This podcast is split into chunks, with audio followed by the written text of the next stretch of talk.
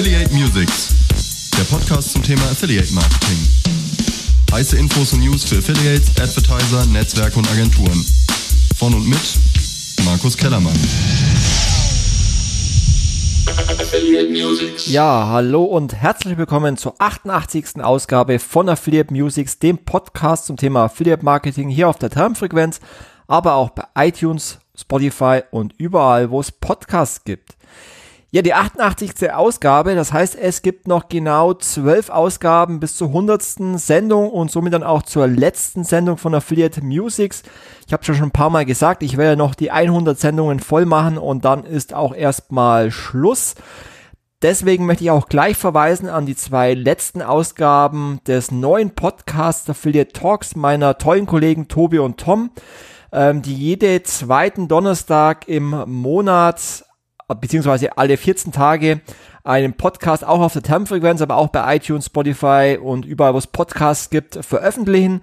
Der Podcast heißt, wie gesagt, Affiliate Talks und äh, in der letzten Ausgabe ein tolles Interview mit Simon Gall von blackfriday.de und in der vorletzten Ausgabe ein tolles Interview mit der Olga Enes von EMP. Und deswegen möchte ich ähm, ja den neuen Podcast Affiliate Talks sehr empfehlen und freue mich, wenn ich dann ähm, nach den nächsten zwölf Ausgaben sozusagen in Podcast-Rente gehen darf und ja, meine beiden Kollegen sozusagen die Podcast-Fahne hochhalten mit ihrem eigenen Podcast. Denn die Jugend von heute ähm, sind die Experten von morgen, wenn man das so sagen kann. Ähm, ja, heute eine ganz besondere Ausgabe für mich, denn heute habe ich eine Legende, eine Lichtgestalt des Affiliate Marketings im Interview, nämlich den Ron Hillman. Und ähm, ja, viele werden Ron vielleicht noch kennen. Er ist, wie gesagt, eine absolute Ikone des Affiliate Marketings. Er war einer der ersten Affiliate Manager in Deutschland überhaupt. Ähm, er hat äh, Ende der 90er ähm, das Affiliate Marketing sozusagen in Deutschland mit eingeführt, war der erste Affiliate Manager bei ImmoScout, hatte dann eine äh, große Agentur mit Evan und Hillman, eigentlich einer der ersten Affiliate Agenturen auch in Deutschland, einer der größten Affiliate Agenturen, die er dann später verkauft hat, aber dazu wird er dann später im Interview mehr erzählen. Und ähm, ich habe es auch schon mal erzählt in einem der letzten Podcasts, dass ähm, ja meine Karriere immer sehr geprägt war von meinen Mentoren. Das heißt, ich habe in verschiedenen Bereichen von anderen erfolgreichen Menschen gelernt. Das war zum Beispiel im SEO-Bereich der Stefan Fischerländer oder ähm, auch der Ulrich Roth der früher ganz viele Travel Affiliate Seiten hatte und sehr erfolgreich war im SEO oder auch PageMaker Andreas Dietze. Das waren drei Leute, die mir früher, ähm, ja, so zwischen 99 und 2002 sehr im SEO geholfen haben, die mir damals sehr viele Fragen beantwortet haben, die mir eine große Unterstützung waren. Und dasselbe war eben im Affiliate Marketing der Ron Hillman, der mir auch 2001 sehr viel Fragen zum Thema Affiliate Marketing beantwortet hat und mich da auch immer unterstützt hat. Deswegen ja, finde ich Mentoren immer äh, sehr gut. Ich lerne gerne von anderen Menschen und das waren eben ähm, ja diese Menschen, die mir sehr viel beigebracht haben. Deswegen freue ich mich sehr, Ron Hillman heute im Interview zu haben. Doch bevor es zum Interview geht, noch ein paar aktuelle Themen. Wir hatten äh, letzte Woche unser Affiliate Feierabend Meetup auf einer neuen Plattform mit verschiedenen Chaträumen. Es waren über 80 Leute angemeldet und ich glaube, es war ein super digitales Meetup mit tollen Gesprächen in unterschiedlichen äh, Channels und es wurde super angenommen. Deswegen steht jetzt auch schon der Termin fest für das nächste digitale Affiliate Meetup, nämlich der 5. November. Den könnt ihr euch schon mal fett im Kalender eintragen. Und da werden wir dann äh, das Ganze erweitern. Wir werden dann auch zwei kurze Vorträge haben und auch eine Panel-Diskussion. Und zwar ein Live-Panel äh, mit den beiden Jungs, äh, Tom und Tobi von Affiliate Talks, die das Ganze live aufzeichnen werden. Und Panel-Teilnehmer sind der berühmte Ingo Kamps und meine Wenigkeit. Und da freue ich mich auch schon ähm, sehr darauf auf das nächste Meetup. Und da wollen wir dann auch die 100 Teilnehmergrenze erreichen. Und äh, ja, weitere Infos wird es in Kürze noch geben auf affiliateblog.de äh, über unsere Newsletter, die ihr ja hoffentlich alle abonniert habt, sei es auf der affiliateconference.de oder den Affiliate-Blog ähm, Newsletter. Und ihr könnt euch den Termin schon mal vormerken, 5. November. Ansonsten sind wir äh, immer noch fleißig an der Planung für unsere zehnjährige Jubiläumveranstaltung der Affiliate Conference am 8. März 2021. Ich denke, zum heutigen Tag kann keiner noch ähm, genau sagen, ob wir die Veranstaltung dann Corona-bedingt dann wirklich auch durchführen können. Aber äh, Plan ist es, ähm, es am 8. Äh, März zu machen. Ähm, deswegen könnt ihr euch auf jeden Fall äh, jetzt Tickets kaufen, weil wir haben auch eine Corona-Garantie. Das heißt, wenn aus irgendwelchen Gründen die Veranstaltung im März nicht möglich sein sollte, dann bekommt ihr zu 100% euer Geld zurück oder könnt eben euer Ticket dann auch ähm, zum neuen Termin, falls wir es nochmal verlegen müssten, äh, mitnehmen. Aber wie gesagt, aktuell planen wir damit. Die Agenda steht eigentlich soweit ähm, schon fest. Schaut einfach mal auf affiliate-conference.de. Und es könnte natürlich sein, dass die Teilnehmerzahl Corona-bedingt auch limitiert ist auf eine gewisse Anzahl an Teilnehmer. Das hängt dann natürlich von den Behörden ab. Ähm, deswegen First Come, First Serve. Kauft euch gerne jetzt schon euer Ticket und seid dann ähm, nach einem Jahr Corona wieder live dabei, wenn sich die Affiliate-Branche auch wieder persönlich auf einer Präsenzveranstaltung trifft. Das soll es aber jetzt mit dem Vorwort auch schon gewesen sein. Wie gesagt, ich fasse nochmal zusammen. Hört euch auf jeden Fall ähm, den tollen Podcast Affiliate Talks an. Es wird noch genau zwölf Ausgaben von Affiliate Musics geben. Dann ist Podcast-Rente für mich. Das heißt, genießt die letzten Ausgaben. Äh, merkt euch den Termin vor, 5. November, unser neues äh, oder unser nächstes Affiliate Meetup mit Vorträgen und natürlich den 8. März 2021, das 10-jährige Jubiläum der Affiliate Conference als Präsenzveranstaltung. Und jetzt wünsche ich euch ganz viel Spaß bei dem Interview mit Ron Hillman. Ja, hallo Ron, super, dass du Zeit hast fürs Interview. Ja, guten Morgen aus Berlin. Ja, du bist ja genau in Berlin. Du pendelst ja immer, glaube ich, zwischen Berlin und äh, Spanien, was man so immer auf deinem Instagram-Account sieht. Ja, das ist so. Also ähm, die kompletten Ferien sind wir auf jeden Fall da. Ich versuche es zwischendurch immer noch mal. Problematisch allerdings ist das jetzt in der Winterzeit, äh, das ist damals, als Air Berlin gestreckt wurde ähm, oder zu Boden gebracht wurde, äh, seitdem gibt es keine Direktflüge mehr im Winter und äh, deswegen konzentriere ich mich jetzt eventuell mehr in Richtung hin nach Lissabon, um dort so zwischen zwei Städten pendeln zu können. Also wir haben uns dort schon ein paar Schulplätze geholt für die Kinder. Wollen mal gucken, ob wir dann im nächsten Jahr im September dort ähm, einen Teil der Familie zumindest äh, dauerhaft ähm, oder dass sich ein Teil der Familie dauerhaft dort niederlässt. Es wird also ich bei der Pendeljob bedingt. Neu, neue Hotspot, weil äh, Freunde von mir wohnen seit äh, fast zehn Jahren in Malta und die ziehen jetzt auch um nach Lissabon. Ja. Naja, Irisera ist zehn Minuten von uns entfernt, wo wir bauen. Das ist dann einer der drei Surf-Hotspots weltweit. 20 Minuten Flughafen. Die Stadt ist im Kommen, nicht nur durch die Factory vom Simon Schäfer. Also ist schon eine spannende Stadt geworden. Ja, super. Ja, ich hatte es ja im Vorwort schon mal kurz angekündigt. Ähm, die, die jungen Leute von heute kennen dich ja wahrscheinlich gar nicht mehr, aber du bist ja tatsächlich eine Legende des Affiliate Marketings, eine Lichtgestalt sozusagen. Ich weiß gar nicht mehr, ob du dich dran erinnern kannst. Ähm, als ich damals angefangen habe, so 2001, ähm, warst du so einer meiner ersten Mentoren. Ich habe dich damals angerufen, als ich noch ähm, ja Online-Marketing-Manager bei Erwin Müller war und habe dich ähm, damals um Rat gefragt, weil du damals einer der ersten Affiliate Manager warst, die man so kannte. Ähm, ich glaube, du warst damals Consultant bei ImmoScout. Ja, damals war ich noch frei. Später musste ich dann aber wieder, äh, musste ich dann als Festangestellter rein. Stimmt, das war die Zeit, da hatten wir, glaube ich, beim hieß damals noch DMMV, Deutscher Multimedia-Verband, hatten wir damals den ersten Arbeitskreis gegründet zum Thema Affiliate, ja, nach SEO dann zu Affiliate. Ja, das war die Zeit so ungefähr. Wie, wie bist du denn damals eigentlich in das Thema Affiliate-Marketing reingekommen? Weil das kam ja erst so Ende der 90er nach, nach Deutschland und du warst ja von Anfang an dabei. Ähm, wie bist du da reingerutscht? Ich kam ja von der Gründungsphase von Idealo, kam ich ja dann zu Immobilien Scout, das Online-Marketing. Und bei Idealo hatten wir damals 2000 eigentlich schon mit dem Thema so Suchmaschinenoptimierung äh, angefangen. Ne? Äh, weil, weil von irgendwo musste ja der Traffic bekommen, wenn man kein Budget hat. Und ähm, bei Immobilien Scout war es so, dass über die Scout24 Holding, die hatte damals noch so, ein, so eine Art ähm, Sparte, noch ein Team halt, um den Onion Sakar, der glaube ich damals bei JobScout war und so weiter. Und der hatte damals mal, wie gesagt, für Scout24 mit TradeDoubler damals äh, den Netzwerkvertrag vereinbart. Aber zur selben Zeit stand irgendwann mal Thomas Hessler bei mir im Office bei Immobilien Scout und erklärte mir, äh, mach doch mal ein Provisionsgeschäft, ne? also Tippgeberprovision. So fing das eigentlich bei mir an halt. Ne? Also lustigerweise, das, was Thomas Hessler uns damals angeboten hat, setze ich jetzt nach 20 Jahren um. Halt, ne? Also auf Provisionsbasis. Thomas Hessler war ja damals einer der, der Gründer von. Gründer. Genau. Für den hatte ich dann eine Zeit lang auch als Freier gearbeitet in den Anfängen von Zanox. Ne? Auch so ein bisschen äh, Top-Publisher akquiriert. Ja, stimmt, das war, da hatte ich auch noch einen Beraterjob gehabt. Genau. So kam ich eigentlich dazu halt. Ne? Und dann, äh, wie gesagt, ich hatte mich erst ein bisschen schwer getan, aber dann äh, hat mir das aufgesetzt und dann gab es auch sehr, sehr schnell hochqualifizierten Traffic. Und dann wurde das langsam irgendwann immer mehr und mehr Bestandteil von Immobilien Scout bis, sagen wir mal, so 2,4, 2,5 dann später halt. Ne?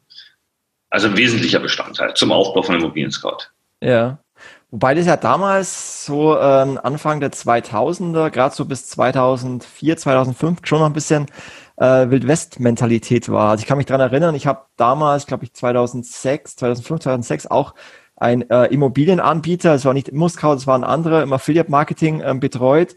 Und damals waren äh, sehr viel bekannte SEOs damals noch ähm, Traffic Broker ähm, im Arbitragemodell. Das war ja schon sehr viel äh, Wildwest-Mentalität damals. Naja, das ist halt so eine Sache. Also ich sag mal so, alle, die damals wirklich so aktiv waren, ähm, das war halt, man hat einen Goldclaim, also einen Kanal entdeckt, äh, den musste man ausbeuten und wer sich da nicht äh, beeilt hat, der hat dann halt äh, weniger verdient. Halt, ne? Also es war schon deswegen so Wildwest-Manier. Ähm, klar, es gab die, die nach Gold suchen. Äh, es gab aber auch das Netzwerk sozusagen im übertragenen Sinne, äh, der, der die Sparten verkauft halt. Ne? Die haben ja alle mitverdient halt. Also es war schon Gut, wie du es ansprichst, es gab natürlich ein paar Sachen, ähm, da kann ich gleich mal ausholen. Also die ersten Top-SEOs bei mir im Affiliate-Programm, die hatten, wir hatten ja damals schon ähm, die Website-Analyse durchgeführt, die hatten eigentlich einen, einen sehr qualifizierten Traffic, arbeiteten allerdings damals noch, ich kann mich noch so an JavaScript erinnern, x1 gleich x2 gleich x3. Ne? Das bedeutete also, in drei Sekunden switcht man die Seite automatisch zum Merchant, zum Anbieter. Also so eine Sachen gab es natürlich. Die waren aber auf jeden Fall, äh, sagen wir mal, wirkungsvoller, für mich fairer, als dann später äh, so dieses Cookie-Dropping einsetzte. Und die ersten SEOs, ich habe die auch besucht, weil ähm, in München hatte bei der Scout 24 äh, Management ähm, niemand oder wollte niemand die Jungs kennenlernen. Ich dachte, ich muss sie mal einfach treffen. Dann habe ich die alle mal besucht, äh, natürlich in ihren Häuschen, bei ihren Sportwagen und so weiter und habe versucht mal dahinter zu steigen, wie diese ganze Szene funktioniert. Und das hat sich dann letztendlich auch für Immobilien Scout gerechnet, weil dann auch Immobilien Scout im Thema SEO richtig stark wurde halt. Ne? Mhm. Ich glaub, ähm, sozusagen uns äh, Know-how-Geber aus der Szene, aus dem Try-and-Error-Verfahren, die über, wie gesagt, immer alles ausprobierten, da haben wir natürlich gelernt. Ne? Später im AdWords-Bereich waren es ja dann auch wieder die Selbstständigen, die so mit allerlei Tricks äh, versucht haben oder nicht versucht haben, qualifizierten Traffic brachten halt. Ne? Ja. Ich glaube, Scout selber war ja auch so ein richtiger Ausbildungsbetrieb damals. Also ganz, ganz viele bekannte Köpfe, ob es Markus Tandler war oder Sipita Ansari und viele weitere, waren ja, ähm, Pascal Fantou waren ja, glaube ich, alle mal bei, bei Scout. Genau. Ja, Friend Scout war er. Und dann, naja, Nils ja alt. Also das ist schon eine große Münchner Clique halt. Ne? Ja. Also zumindest sind Agenturen entstanden, die dann auch erfolgreich verkauft wurden. Ja. Ja, und du hast dich dann ähm, ja 2004 dann dazu entschlossen, mit deinem äh, Partner äh, Eman und Hillman zu gründen, einer der ersten ähm, großen Online-Marketing-Agenturen in, in, Deutschland. Ähm, was war für dich so der Anreiz von, von Beraterseite dann ähm, hinzugehen und zu sagen, ich baue jetzt eine Agentur, ähm, stelle mir Mitarbeiter ein, äh, gehe mal auf die Dienstleisterebene? Naja, ich bin ja so 2000 zwei, als ich dann mit dem Team Bartonov Moll SEO für eBay gemacht habe und so weiter.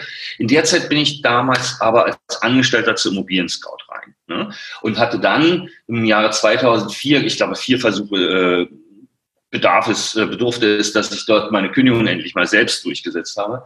Ähm, das lag daran, wir hatten zu der Zeit ähm, über einen Florian Heinemann damals den Vertrag für Yamba bekommen, also ich erst für Deutschland mit Zanox zusammen. Das Ganze ähm, die ganzen AdWords-Programme. Und das nahm dann überhand. Dann kamen mehrere Länder dazu und dann hatte ich Arendt, ähm, meinen Kollegen von Immobilien Scout, gefragt, was er eigentlich so vorhat, weil seine Probezeit oder ja, seine Probezeit war durch. Und er sagte eigentlich, äh, er macht sich selbstständig. Und so kam das passend zueinander, dass wir gesagt haben, okay, dann gründen wir eine Agentur und hatten dann auch gleich wieder über Florian Heinemann den ersten Job dann in Buenos Aires bekommen halt. Ne? Und sind dadurch äh, natürlich mit dem internationalen Touch dann ähm, zurückgekommen und haben gesagt, okay, wenn wir unsere Agentur aufsetzen, dann vornherein gleich international. Jamba das war so der Übergang. Jamba muss man vielleicht auch nochmal erklären, weil das, das kennen ja viele heute gar nicht mehr. Jamba war damals so, einer der größten Klingeltonanbieter von ähm, vor der vor äh, Smartphone-Zeit. Das, das war ja eine gigantische Nummer, Jamba. Also es war ja ein Milliardengeschäft, oder? Ja, das war, aber ging immer nur so drei Monate in den jeweiligen Ländern gut. Dann gab es dann äh, staatliche Regularien. Es wurde eingedämmt, weil wir hatten natürlich bei den Bannern, ähm, ich sag mal, kreative UX-UI-Designer halt. Ne? Also da gab es natürlich schon, äh, es ging immer darum, Subscription, ne? wie kommt man am schnellsten zum Abo halt? Oder wie bringt man jemand am schnellsten zum Abo halt? Ne? Und das war schon, also dazu wurde ja auch im Offline-Bereich, wurde ja alles an Werbefläche, ob es bei, was ich, äh, auf der RDAC-Zeitung die Rückseite war, überall, es wurde ja alles weggebucht halt. Ne? Im Fernsehen, der Crazy Frog lief ja auch rund um die Uhr halt. Ne? Es war schon Massengeschäft. Halt, ne? Ich glaube, die jungen Leute können sich gar nicht mehr vorstellen. Das war ja damals tatsächlich so, dass man auf seinem Handy die Standard-Klingeltöne hatte und wenn man dann irgendwie einen ausgefallenen Song oder irgendwie ein, ein Chartlied wollte, dann ähm, konnte man sich die nicht irgendwie jetzt in, in ähm, seinem Apple Store oder sowas äh, runterladen oder irgendwie kostenlos, sondern da gab es eine Plattform, die hieß Yamba und dort konnte man entweder ein Abo buchen oder konnte eben sich einzelne Klingeltöne runter, runterladen und ähm, ja, hatte dann einen individuellen Klingelton auf seinem Handy. Das ist natürlich äh, heutzutage ähm, gar nicht mehr denkbar, sowas. Und dazu jetzt, weil wir gerade beim Affiliate Marketing sind, ähm, ich hatte mit Zanox damals ähm, ja, einen Bitmanagement aufgesetzt. Und ähm, wir hatten dazu aber als Tracking-Code erkennbare Zanox-Links äh, genommen. Ne? Und nun hatten wir das natürlich auch die Marke eingebucht und dann war natürlich ein paar, äh, hat ein paar von den Superfills dann erkannt, Moment, da ist ja ein Zanox-Link dahinter, da darf man einbuchen und das ging damals noch, da hatte ich dann ungefähr auf die Marke manchmal bis zu 40 Einbuchungen drauf halt. Ne? Und das war dann auch so ein Ding, als ich dann bei Yammer vorsprach, meinte, ey, wir müssen das eindämmen. Da meinte man dann zu mir, Ron, wir sind ja nicht in der Planwirtschaft, hier herrscht freie Marktwirtschaft. Glücklicherweise hat Google dann dem ein Ende gesetzt halt. Ne? Also das war wirklich, dann stand nur noch rechts Jamba, Jamba, Jamba, Jamba, Jamba. Ne? Und das ging dann bis zur dritten Seite durch halt. Ne? Ja. Ja, es waren ja damals auch verrückte Zeiten, also wo dann äh, SEA Brand Hijacking gab, äh, wo man dann äh, Google Ads Anzeigen über, überschrieben hat oder du hast vorhin schon mal gesagt Cookie Dropping, wo dann ganz wild ähm, einfach irgendwelche Cookies gestreut wurden oder irgendwelche Pop-ups, Toolbars. Da wurden ja damals ganz viel äh, verrückte Sachen gemacht. Ich kann mich auch dran erinnern, ähm, die ganze Diskussion damals Post-View, wo ähm, Zanox damals ähm, von heute auf morgen äh, bei allen Advertisern über 24 Stunden äh, Post-View aktiviert hatte. Waren ja schon verrückte Zeiten damals. Da war, da konnten sich viele ähm, viel Geld verdienen. Ja, das, man muss man so sehen, als das Zanox-Programm damals, also heute Arvin, äh, aufgesetzt wurde, da konnte man ja noch Cost per Mill einstellen, ne? CPM. Ne? Da hatten die eigentlich gedacht, wie im normalen Media Buying, es gibt dort Merchants, Anbieter, die auf, auf Tausender TKP halt bezahlen. Ich habe gestern auch mal überlegt, ich glaube, es gab nie einen. Ne? Auch von den frühen halt. Ne? Ob es Strato war oder wer waren die frühen? Äh, GetGo, Eventim, kein German Wings, kennt man alle gar nicht mehr. Ähm, Nee, also ich bin der Meinung, da gab es überhaupt nie ähm, für den Tausender Kontaktpreis dort, dort Geld. Ja, und dann, äh, wie gesagt, dann ähm, gab es eine Zeit lang den CPC und irgendwann ähm, ging es dann auf Kurs Berlin. Ne? Und dann, das waren ja so Übergangsphasen, so über, ja, sagen wir mal, ich sag mal, gefühlte zehn Jahre. Ne? Dann gab es schon kaum noch CPC. Und die Affiliates waren natürlich immer irgendwie daran interessiert, äh, dieser qualifizierten Traffic zu bekommen, eben auf jede Art und Weise, die entweder der Marketing, der Online-Marketing-Leiter verpasst hat oder die entsprechende Agentur halt. Ne? Also es gab immer äh, welche mit gewitzten Ideen. Es gab die, die ähm, den Billigflieger-Traffic bedient haben an den Grenzen Deutschlands, für die Dänen, für die Polen, für die Tschechen halt. Die wussten, okay, da braucht man auch nur zwei Stunden bis zum Flughafen. Da hat natürlich der Marketingleiter oder die Agentur nie dran gedacht. Es gab dann eben äh, auch, wie gesagt, Später dann die Cookie-Dropper, die ganz geschickt waren, die äh, erst nur ein Banner im nicht sichtbaren Bereich oder überhaupt ausgeliefert haben und dann einen Cookie gedroppt haben und dann später auf die Idee kam, naja, wir können ja gleich mal Treiben Triple Banner machen und später, wir können ja auch dieses Triple Banner mal alle vier Sekunden switchen. Ne? Und so hat sich natürlich dann potenziell das Cookie Droppen erhöht. Ne? Und der, der größte Hammer war mal, als ich, also Idealo hatte äh, und Preisvergleich hatten ein ähnliches Geschäftsmodell. Die Conversion Rate bei Idealo lag aber um Faktor 100 höher. Und ich habe dann bei preisvergleich.de gesucht, Mann, woran liegt das? Habe auf der Seite gesucht, habe den Marketingleiter angeschrieben, der hatte aber irgendwie nicht, wollte nicht mit mir zusammenarbeiten. Und irgendwie durch einen dummen Zufall bin ich dann mal auf eine Preisvergleich die AdWords-Anzeige gegangen und als ich dann die Seite öffnete, sind mir gleich 60 Cookies entgegengesprungen im Preishalten. Ne? Also klar, ähm, da gab es natürlich viel. Ich kann mich auch noch erinnern, als dann das Cookie-Dropping ganz abgeschafft wurde, als sich dann so ein Hamburger, viel in Südafrika, Mallorca unterwegs, als die noch gesagt hat, pass mal auf, jetzt gehen alle raus, wenn du bis zum letzten Tag bleibst, greifst du über den restlichen Markt, jetzt nochmal den Markt komplett ab. Ne? Hat er dann auch gemacht und mich nochmal erfolgreich halten. Ne?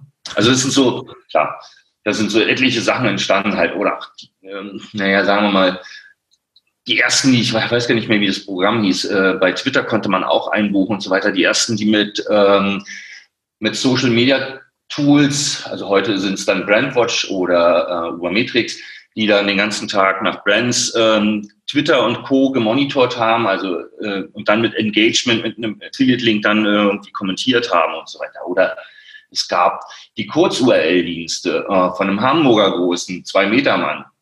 Da hat, wurden dann auch irgendwie dahinter dann ähm, Affiliate-Links gepackt. Oder die Plugins-Geschichten, die die ähm, Browserzeile auslesen und so weiter. Also es gab immer viel äh, viel Neues, auch immer technisch äh, sehr, also technisch irgendwie sehr ausgereifte Geschichten. Heutzutage ist es natürlich äh, ein Monstrum an Komplexität, aber das waren so die Anfänge, als man versucht hat, so in allen Bereichen halt, äh, ja, ich sag mal, Traffic zu produzieren. Mhm.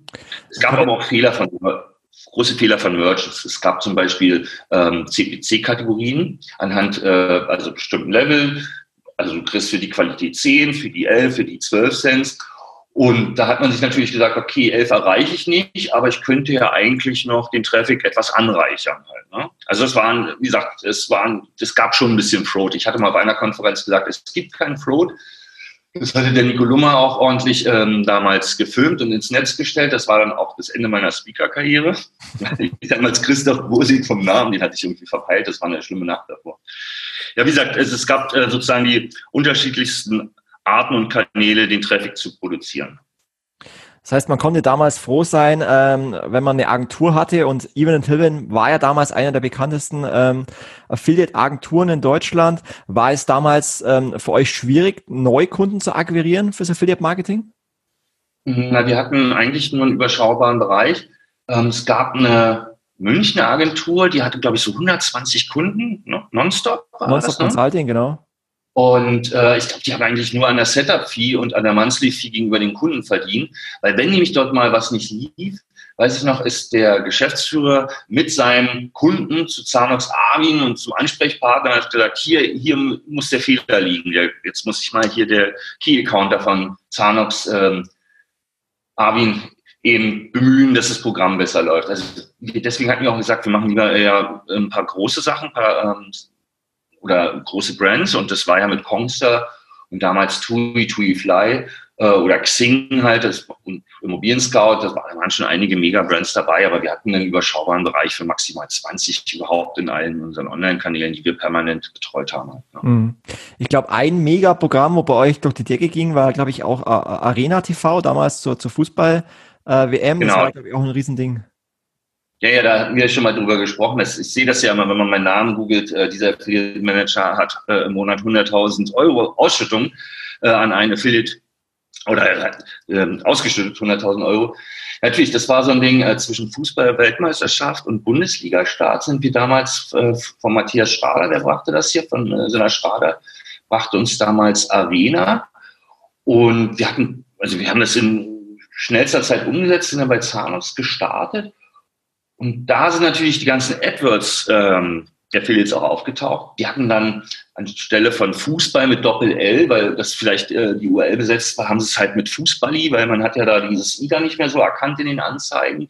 Ähm, Also da war wirklich die Hölle los. Und da gab es ja, wie gesagt, ähm, den größten, also die größte Ausschüttung waren für eine Field schon an die 100.000 Euro weit. Dann wurde dort, weil es unterschiedliche ähm, Host per Lead Preis, Subscription Preise gab, ähm, weil wir auch über Menge und so verteilt haben, dann wurden, äh, wurde dort geschert, dann wurde, ähm, wurden solche Sachen dann auch noch verkauft. Also es war also ein Riesending und äh, da hat äh, Zanox gut verdient, da haben wir gut verdient und sind halt in Schradern gut verdient und natürlich die Affiliates. Also es war so ein wirklich ein Mega-Ding gewesen halt. Ne? Mhm.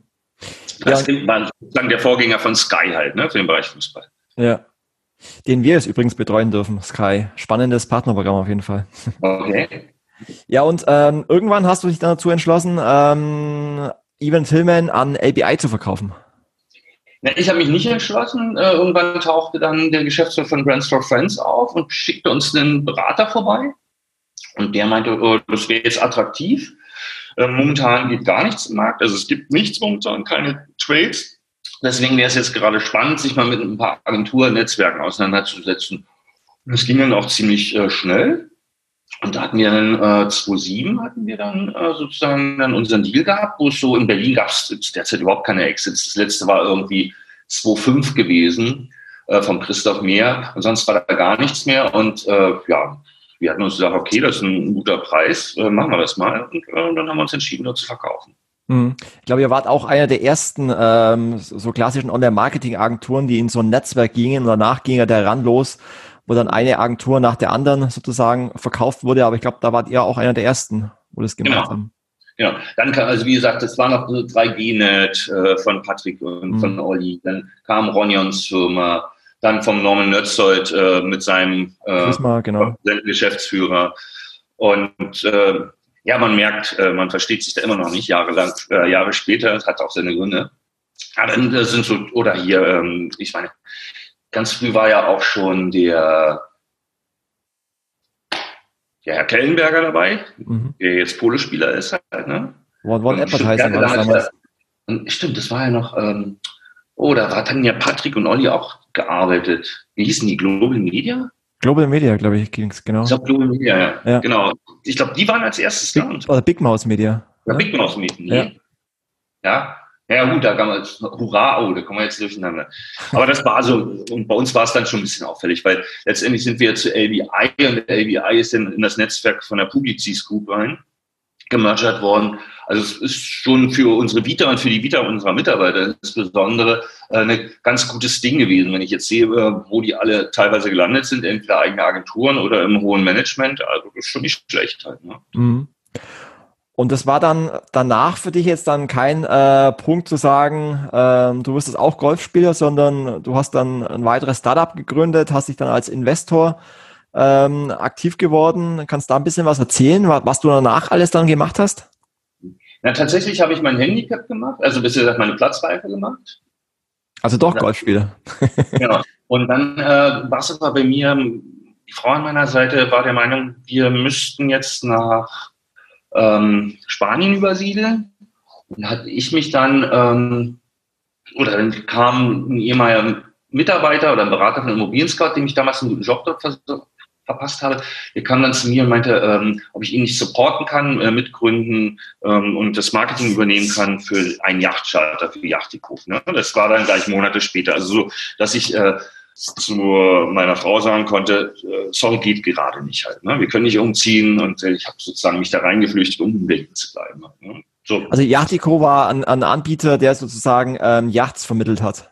Genau, Yachtico ist ein Anbieter, sitzt jetzt in Boca Raton und ähm, ist, also du kannst deinen Yachtcharter buchen halt, ne? Gruppencharter. Ne? Ist noch nicht so weit, dass man dort einen Daycharter machen kann. Das ist auch jetzt, wenn man sagt, äh, es gibt ja hier von Dubelli die Kunst des Denkens, hier der, der Kopierer hier von Black Swan, hier von Get Abstract, der Gründer.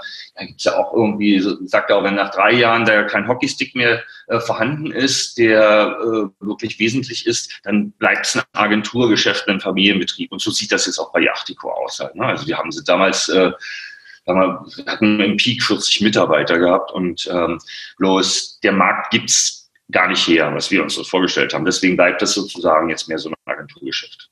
Mhm. Und da habe ich dann in der Zeit habe ich natürlich auch schon vorher mit Aaron viel haben wir viel investiert. immer so ein typischerweise äh, Samba-Umfeld oder Lukas Gladowski-Umfeld. Und ja, und haben das sozusagen jährlich irgendwie so zwei, drei Tickets halt gemacht, ne? was ich jetzt auch um Aaron manchmal auch noch, wir zusammen, was wir immer noch machen? Und haben dort eben, äh, wenn man so denkt, Käuferportal waren wir dabei bei Beko. Also da haben wir in den Anfängen äh, versucht, Support zu geben, was das Marketing anbelangt halt. Ne? Aber na, mit Aaron machst du dann immer noch viel, weil das ist ja auch eine, eine seltene Story. Oftmals ist ja so, wenn man jahrelang eine Agentur zusammen hat, dass man dann irgendwann getrennte Wege geht, aber ihr seid immer noch ein eingespieltes Team. Ja, na, wir haben ja unsere Beteiligung und äh, das muss ja irgendwie funktionieren. Es ist ja äh, auch viel Buchhaltung dabei halt. Ne? Und Arndt macht ja nun seine Weingeschichte halt. Ne? Also baut sich ja da, hat sich ja zum Spezialisten für eher seltene Weine von kleineren Vineyards gemacht. Ne? Und bei mir, ich bin ja jetzt äh, als Co-Founder seit fast vier Jahren bei Olmer Homes dabei. Aber wir wohnen hier in räumlicher Nähe oder, oder wenige hundert Meter auseinander und äh, haben ja mit unserer Beteiligung viel miteinander zu tun. Mhm. Und äh, All My Homes ist dann sozusagen dein, dein neuestes Baby. Was, was, macht, äh, was macht ihr da genau? Mhm. Also All My Homes, so wie momentan am Markt ähm, zu erkennen sind, sieht es jetzt eher nach Agenturgeschäft aus. Ich hatte damals 2009 mit Arendt das erste Mal weltweit auf Provisionsbasis, hatten mir so Luxus-Townhouses in Berlin beworben und haben, sind sozusagen mit dem Werbebudget und allem in Vorleistungen gegangen und haben dann nur abgerechnet, wenn etwas verkauft wurde. Und das Geschäft haben wir äh, ist jetzt erstmal eines unserer äh, oder das, das Daily Business bei Eumer Homes, was man sieht. Äh, wir kreieren die Marken für Immobilien, wir ähm, targeten die Zielgruppe, wir testen die Zielgruppe, ähm, wir rollen die Kampagnen aus, wir generieren sozusagen die Leads, äh, wir steuern dann danach auch das Nachfassen, wir steuern dann mit eigener Software äh, den Arbeitsprozess der Agenten, der Makler. Also wir sehen dann, okay, den Lead angenommen, wann hat er den angenommen, wann hat er reagiert, wann hat er telefoniert, wie erfolgreich ist er beim Closen halt. Ne? Und das monitoren wir. Das ist erstmalig dann transparent für den Bauträger, dass er diese ganze Kette sehen kann halt. Ne? Das ist so das Geschäft bei Emma Homes, wie man es nach außen sieht. Ähm, selbst äh, wird es natürlich eine große Plattform. Ne? Wir matchen natürlich auch auf dieser Plattform. Wir sind ja auch sehr datengetrieben. Und äh, werden dann mit, wir haben, bauen uns über die eins Projekt auch eine riesen Customer Audience auf und werden dann später den Bauträger, also jetzt schon in den Beta-Version, den Bauträger unterstützen zu sagen, okay, ich habe dieses Grundstück hier, was kann ich damit machen? Okay, Eumer Homes hätte potenzielle Partner mit natürlich den entsprechenden Profilen und den Lookalikes, wie wir es kennen, den digitalen Zwilling, eine Datenbank von in der Region von so und so viel potenziellen Käufern, die als Beispiel Mikroapartments, die eher drei bis vier Zimmer, weil sie eine Familie sind, äh, kaufen würden. Oder eben eher im Bereich Luxus, weil eben das, äh, weiß ich, wie wir es gerade machen, hier das Tacheles in Berlin, weil eben Investmentbanker diesen Status gern haben wollen, zentral zu wohnen. Ne? Das ist jetzt sozusagen mal kurz äh, umschrieben, äh, was ich momentan mache. Mhm. Aber man merkt ja schon an deiner Vita, dass du dir immer Themen rausgesucht hast, die hoch profitabel waren und du eigentlich immer immer zur richtigen Zeit am richtigen Ort warst. Also damals Klingeltöne Jamba, dann damals Immobilien Scout, dann eine eigene Online-Marketing-Agentur, die du verkauft hast, Arena TV, damals zur Fußball-WM, ähm, jetzt das Thema ähm, Immobilien. Ähm, hast du da ein spezielles Näschen dafür? Wie, wie kommst du, dass du dir immer genau die Themen raussuchst, ähm, die super funktionieren? Naja, also mein Traum war ja mal, dass ich mich äh, in die Emirates setze und dort, wo der Einkäufer für Airbus sitzt, ne, dass ich dem einfach in seiner Stadt mit äh, wenig Geld äh, über die AdWords ein paar Anzeigen ausliefere und dann eine Provision von 1% bei 280 Millionen bekomme oder so. Ne? Das, also, also wenn man so denkt, also sollte man vielleicht denken, wenn man irgendwo erfolgreich sein will. Die erste Zeit, also ähm, Klingeltöne war noch, man es ist einfacher, äh, mit von 100.000 Leuten einen Euro zu verdienen, um 100.000 Euro dann zu bekommen, als von 100.000 halt. Ne? Hat man damals gesagt. Ähm, ich finde es halt dadurch, dass wir immer mehr oder besser targetieren konnten, immer mehr enger in die Zielgruppe, die Nische betreuen können, ähm, dass äh, man eigentlich gucken sollte, wo man die höchste Marge hat. Ähm, 2008, 2009 war das Immobiliengeschäft natürlich nach Lehman Brothers tot. Aber wenn das Geschäft tot ist, die Nachfrage, dann müssen die Verkäufer ja mehr Budget in die Hand nehmen und dann bedarf es ja auch solcher Plattformen wie zum Beispiel Immobilien Scout umso mehr. Ne? Das darf man ja nicht vergessen halt. Ne? Das sind ja dann sozusagen die Dienstleister. War gut, also mit dem Thema, ich meine, ich habe ja auch Glück gehabt, äh, dass ich bei ähm, Delivery dabei war. Halt, ne? Das mhm. war auch ein Thema halt, ne? als es äh, mit den Lieferdiensten extrem losgeht. Das ist aber irgendwie immer auch so, ähm, ja, also hier in Berlin hat so ein bisschen so eine Startup-Industrie und man guckt schon so ein bisschen, was läuft bei dem anderen halt, was könnte funktionieren. Und dann, gut, da habe ich dann vielleicht ein glückliches Händchen eher gehabt. Ich meine, in den ähm, Affiliate-Zeiten waren auch die Billigflieger nicht zu vergessen halt. Ne? Das war auch ein Riesenmarkt gewesen. Wir hatten mit TUI Fly HLX damals auch die betreut halt. Ne? Und damals hatte ich, kam der Martin Sinner und wollte mir eigentlich zwei Praktikanten vorbeischicken.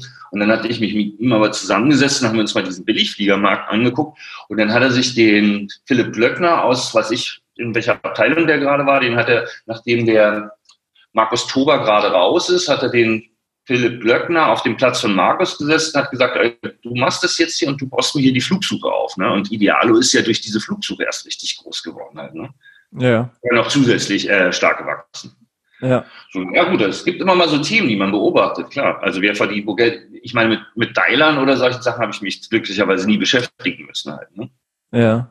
Ja, das waren tatsächlich meine Anfangszeiten im SEO-Bereich, die ganzen, das ganze Dialer-Geschäft und ähm, Hausaufgaben, Dialer und solche Themen. Ja, ja. Aber schon lang her.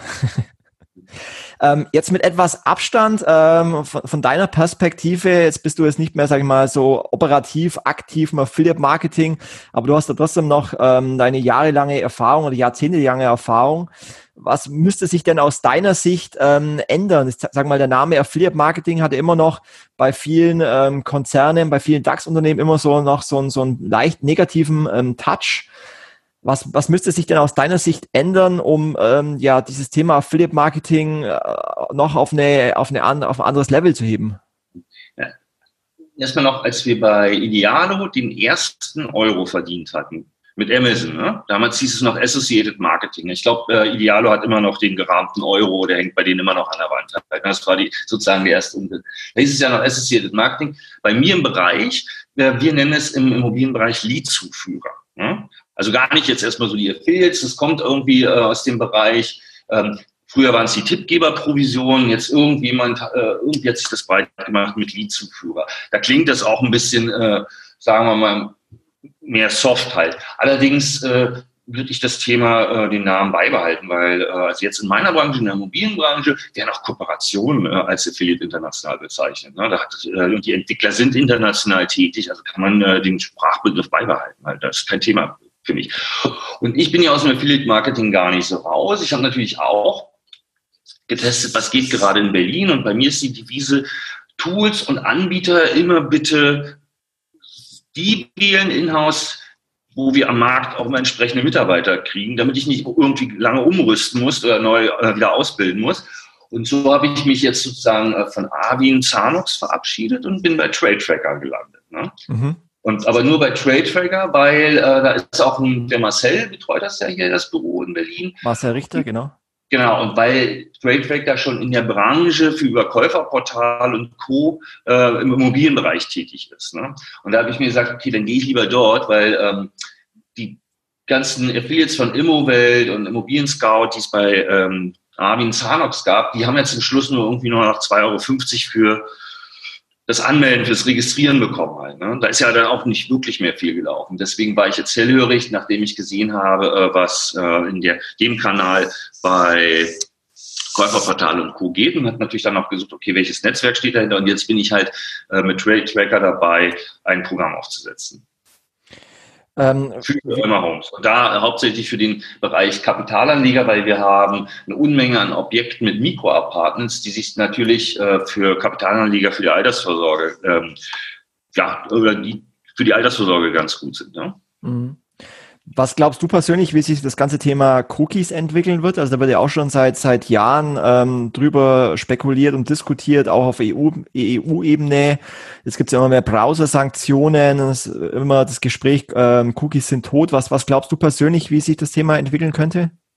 Naja, da holst du mich ja ab. Äh, für mich ist das Thema unwichtig, weil im Bereich Luxusreich, ich kriege ja gar keine vakante äh, Anzahl oder von Customer Audience irgendwo in irgendeiner Datenbank gesammelt. Das ist schrecklich. Ich habe mit vielen telefoniert.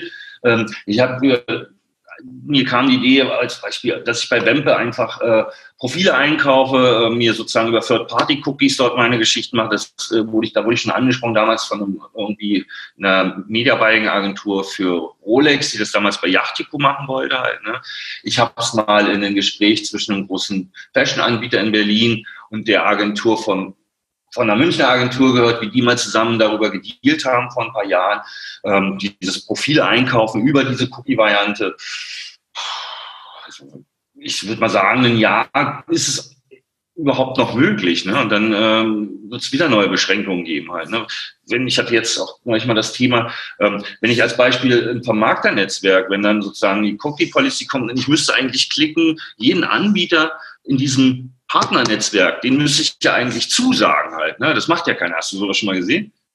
Und da wird es sicherlich noch weitere Regelungen geben halt. Ne? Natürlich ist es verrückt, aber äh, viel schlimmer finde ich ja das, was bei uns ja damals richtig verpönt war. Ähm, du kommst auf, also der User kommt auf einer Publisher-Seite zum Formular und will sich eintragen und da switcht da auf einmal so ein Super-Stitcher, so ein Pop-up vor und sagt, Nee, nee, geh mal zum Beispiel zu dem anderen Prepaid-Card-Anbieter. Ne? Der ist ja noch viel günstiger. Ne? Das fand ich ja damals, äh, oder da musste ich schlucken und fand das wahnsinnig, äh, naja, ich fand es schon fast kriminell aus meiner Sicht. Heute sehe ich, dass sogar ein großer Verleger in so eine Agentur in München investiert hat, die genau das halt macht halt. Ne? Ob es nun früher jetzt, sagen wir, Browser-Plugins waren, ne? die dann sozusagen äh, die Browserzeile ausgelesen haben und hier dann einen, äh, was anderes vor die Nase gehalten haben. Ne? Oder aber eben jetzt hier ähm, diese Geschichten halt. Ne? Also das ist schon, naja, also es ist wahrscheinlich jetzt äh, gesellschaftsfähig geworden, deswegen äh, setze ich mich mit dem Thema ja auch auseinander. Aber das ist so wie früher äh, Brand Bidding halt, ne, auf andere Marken zu buchen, also sozusagen ähm, ja, das Gattungsmarketing oder wie gesagt, oder das Marketing, die Budgets der anderen auszunutzen halt. Ne? Das, das finde ich noch ein bisschen schwierig halt. Und so Cookie-Dropping allgemein, ähm, bei mir ist, also für mich ist es irrelevant. Sicherlich kann ich mir vorstellen, dass es äh, bei großen Brands noch ein Thema ist, aber äh, mittlerweile reden wir ja von äh, Business Intelligence, man will ja darüber den, wie gesagt, den Lebenszyklus äh, des Users verfolgen. Ich mache ja große Netzwerke, die dann wissen, okay, wir nehmen hier meine 100.000 schwangere Frauen und dann können die über drei Jahre verfolgen, was sie tun und können natürlich dann dementsprechend äh, clustern und sagen, okay, äh, jetzt müssten wir mit anderen Produkten bei ihnen werben und so weiter. Und das geht halt nur erstmal eben über diese Cookie-Basis. Ne? Es sei denn, sie sind im geschlossenen System, wo sie sich vorher irgendwo registriert haben. Ne? Mhm. Ich habe gestern bei meiner äh, Recherche zu unserem Interview ein äh, sehr spannendes Interview von dir gefunden bei YouTube und zwar mit ähm, Internetrepublik. Und zwar geht es da um das Thema, wie du die Digitalisierung in Deutschland siehst. Und du sprichst da von sehr interessanten Themen, nämlich ähm, das Online-Wahlrecht, also E-Government, was in Argentinien möglich ist, der Bereich äh, Bildungspolitik, ähm, der Bereich, wie man Steuererklärungen vereinfachen kann und Bürokratie abbauen kann. Und jetzt, das Interview ist nämlich von 2009. Das heißt, es ist elf Jahre schon alt. Und eigentlich gefühlt hat sich bei diesen Themen, die du vor elf Jahren schon angesprochen hast, eigentlich so gut wie nichts verändert in Deutschland. Hast du schon mal dran gedacht, äh, mal in die Politik zu gehen? Nee. Nee, eigentlich, ich lieb's eigentlich lieber hinter der Kamera. Ne? Es, es ist mir halt lieber halt. Ne? Aber vor der Kamera boah, ist mir äh, zu viel Stress. Vielleicht, wenn meine Kinder mal äh, groß genug sind, weil ich teilweise ja doch äh, Positionen vertrete, die dann eher äh, bei irgendwelchen, sagen wir Anhängern von Populisten dann eher hart aufschlagen. Ich meine, ich hatte damals ähm, mich als Townhouse-Man im Netz äh, bezeichnet, um diese Luxus-Townhäuser loszuwerden und das Ergebnis war, dass mir innerhalb von zehn Tagen zwei Autos abgefackelt wurden von der linken Hausbesetzerszene. Und da sage ich, bleibe ich lieber im Hintergrund. Deswegen bin ich auch kein Geschäftsführer im Thema Immobilien. Dort bin ich Co-Founder und als Principal unterwegs. Also da halte ich mich momentan zurück. Da bin ich echt äh, noch geprägt von halt. Ne? Aber wie siehst du generell so die Digitalisierung in Deutschland? Was, was glaubst du, warum das Ganze so schleppend ist? Ja, muss man so sehen. Ich habe mir jetzt vor ein paar Tagen äh, mit, glaube ich, 70, 80 Euro Monatsgebühren einen Gigacube gekauft, ne? Weil der Rest hier nicht mehr läuft in der Stadt. Aber der Gigacube hilft mir auch nichts, wenn um 20 Uhr, also in der Corona-Zeit, gestreamt wird halt. Ne? Wenn ich da 100 auf der Leitung habe bis zu meinem äh, Senderempfänger hier, dann äh, habe ich selbst dort Probleme halt. Ne? Äh, das ist für mich, wenn ich in, in anderen Ländern, sind Thailand oder Singapur ja so und so, jetzt sind wir mal in Mumbai gewesen und so.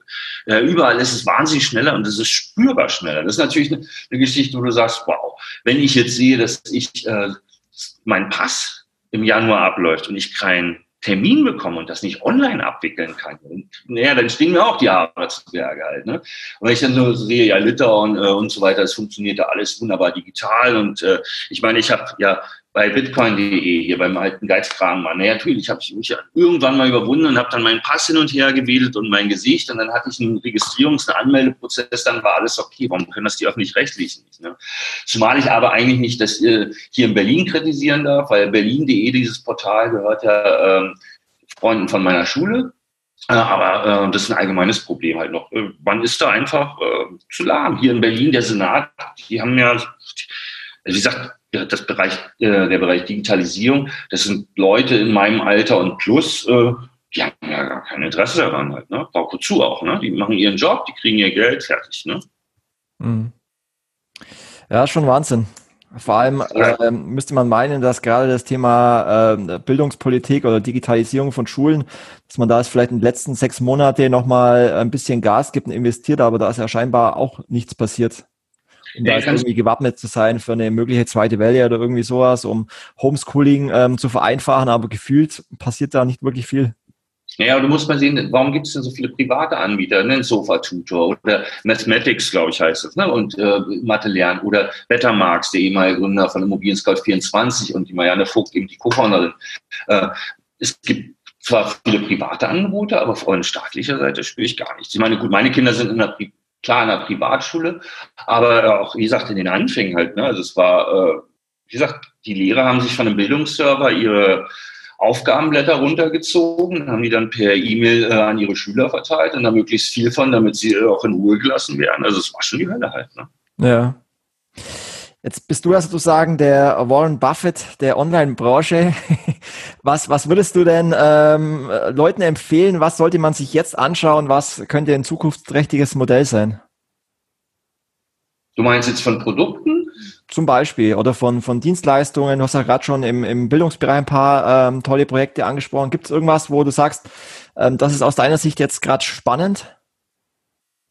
Ja, momentan, wie gesagt, mich interessiert ja momentan wirklich nur das Asset Management halt. Also, dass du äh, zwischen den einzelnen Asset-Klassen äh, dich hin und her bewegen kannst. Also, ähm, ich sehe natürlich für mich das Thema Immobilien noch sehr spannend. Weil wir haben so aus den, ähm, sagen wir aus den USA und so drängen jetzt so Geschichten rüber wie iBuying. Also sprich, du streitest dich mit deiner Frau, die nimmt das Telefon in die Hand, ruft den Makler an, der Makler kommt am nächsten Tag an und legt das Geld auf den Tisch und äh, fertig ist halt. Ne? Und dann versucht er eben die Immobilie dann später am Markt höher zu ver äh, verkaufen halt, ne? aber das sogenannte iBuying halt. Ne? Also, gut, naja, also ich würde wie gesagt, im Asset Management ist momentan viel Bewegung, weil ähm, ich habe zum Beispiel auch das erste Mal durch Corona Zeit gefunden, mich mit Aktien auseinanderzusetzen halt. Ne? Und wir haben ja mitbekommen, dass es dann sozusagen ähm, die großen Broker-Trader ähm, sind ja nervös geworden, weil auf einmal so äh, von der, sagt man ja, von der Friseuse bis, äh, so, bis zum Kellner auf einmal alles in den Markt gedrängt ist und Einkauf und auf einmal eben, sagen wir mal, sehr preiswerte äh, Broker-Programme auf den Markt kommen halt. Ah, das ist so ein bisschen das Thema, was mich interessiert, wo ich äh, sagen würde, ähm, da ist jetzt noch äh, ohne große Kenntnisse, Expertenkenntnisse zu haben, äh, kann man sich in dieser Branche noch ein bisschen umsehen halt. Ne? Alles andere, ob es im Gesundheitsbereich ist und so weiter, bedarf ja ähm, bedarf ja einer guten Ausbildung oder einen Expertenstatus. Wo ich neulich das erste Mal drüber gelacht habe, ist, dass ein Freund von mir, der hat einfach eine Kanzlei aufgemacht, ist selber nicht Jurist, aber eben äh, stellt sich Juristen ein und ist jetzt sozusagen erfolgreich mit einer Anwaltskanzlei. Sowas finde ich halt auch nicht schlecht, weil ich überlegt habe, ob man das nicht auch mit einer Schönheitspraxis machen kann. naja, nee, aber äh, es sind noch so ein paar Themen halt. Äh, aber ich könnte jetzt nicht sagen, also das ist ja so viel im Markt. Ne? Also das Thema Brillen ist immer noch ein spannendes Thema mit dem Anpassen, so also Digitalisierungsprozesse, die ich selbst durchlebt habe.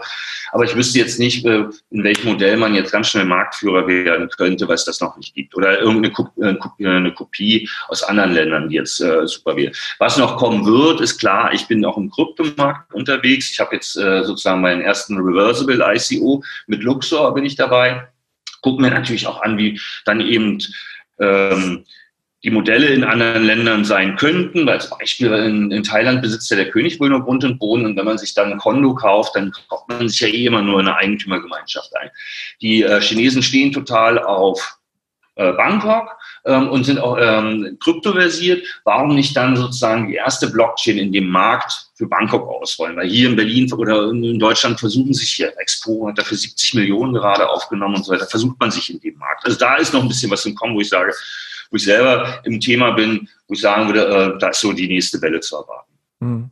Bei mir war übrigens die Corona-Zeit äh, auch die Zeit, sich mit Aktien auseinanderzusetzen. Spann spannend ja. auf jeden Fall. Ja. Aber was sind denn so deine, deine persönlichen, deine weiteren Perspektiven für dich persönlich? Also wo soll es denn äh, für dich noch hingehen? Hast du noch, noch mehr vor im Bereich äh, Investment? Möchtest du noch weitere Startups aufbauen? Möchtest du noch mehr ähm, reisen? Möchtest du noch weitere äh, Häuser kaufen in anderen Ländern? Was sind denn so deine, deine weiteren Planungen? Ja, ich habe jetzt den ersten Testversuch, habe ich durchaus gemacht. Ich habe ja nun ähm, viel verteilt und ähm, dadurch, dass ich Lissabon so mag und sich beispielsweise Athen gerade äh, wandelt, weil dort äh, der Bürgermeister gewechselt ist und auch der Ministerpräsident, da sind die Sozialisten jetzt weg und man sucht natürlich Investoren und habe ich jetzt sozusagen mal in das Ei-Buying mit einer kleinen Geschichte in Athen erstmal mit investiert in ein Projekt, um mir das mal anzuschauen halt, ne? weil dort ähm, wird diese Stadt wird florieren wie Lissabon, nachdem der Mietendeckel aufgehoben wurde. Ne? Vorher schwarz, äh, jetzt bunt und weiß. Ne? Und das wird mit Athen genauso laufen. Und da gucke ich natürlich. Und dann wird auch eine neue Factory dort entstehen. Hier in Berlin ist die ja bekannt zwischen dem Piräushafen und dem Olympiastadion. Und dann wird dort diese ganze Gegend gentrifiziert und so weiter. Also sowas gucke ich mir natürlich an. Und da würde ich natürlich, ist jetzt erstmal ein Test und würde dann später auch ein bisschen mehr reinlegen. So ist es auch äh, wie ich es auch bei meinen Beteiligungen mache. Also ich hm, ziehe erst immer so eine Art Spanner-Invest und dann, wenn dann die nächste Runde kommt und das hat sich etabliert, dann habe ich immer noch ein bisschen Geld, um da vielleicht äh, noch mehr reinzugehen halt. Ne? Und gut, momentan bin ich für dieses Jahr bin ich mit Investments durch. Ich will immer eigentlich gar keine mehr machen.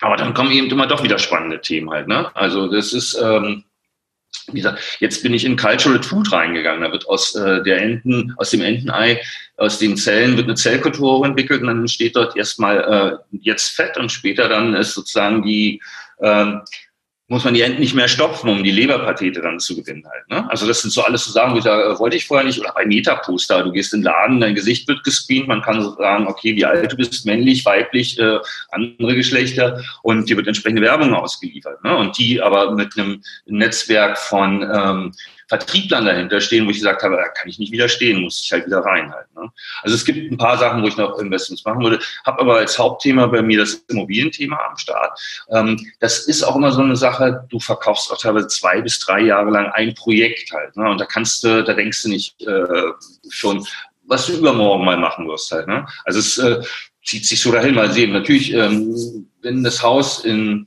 Mafra im Norden von Lissabon fertig ist, sieht die Welt vielleicht schon anders aus ich muss mal sehen. Ich habe jetzt noch keinen Plan. Ne?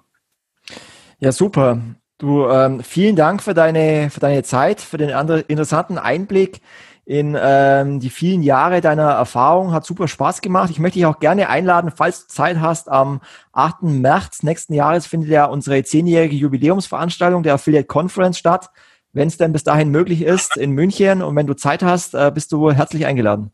Du gern, wir haben ja hoch der Isar an der Hochstraße 75, der Paulanerhöfe, haben wir auch da dieses Luxusprojekt gerade am Start. Das muss ich auf jeden Fall, muss ich da vorbeikommen. Bei euch. Perfekt. Super. Ron, vielen Dank und dir weiterhin alles Gute.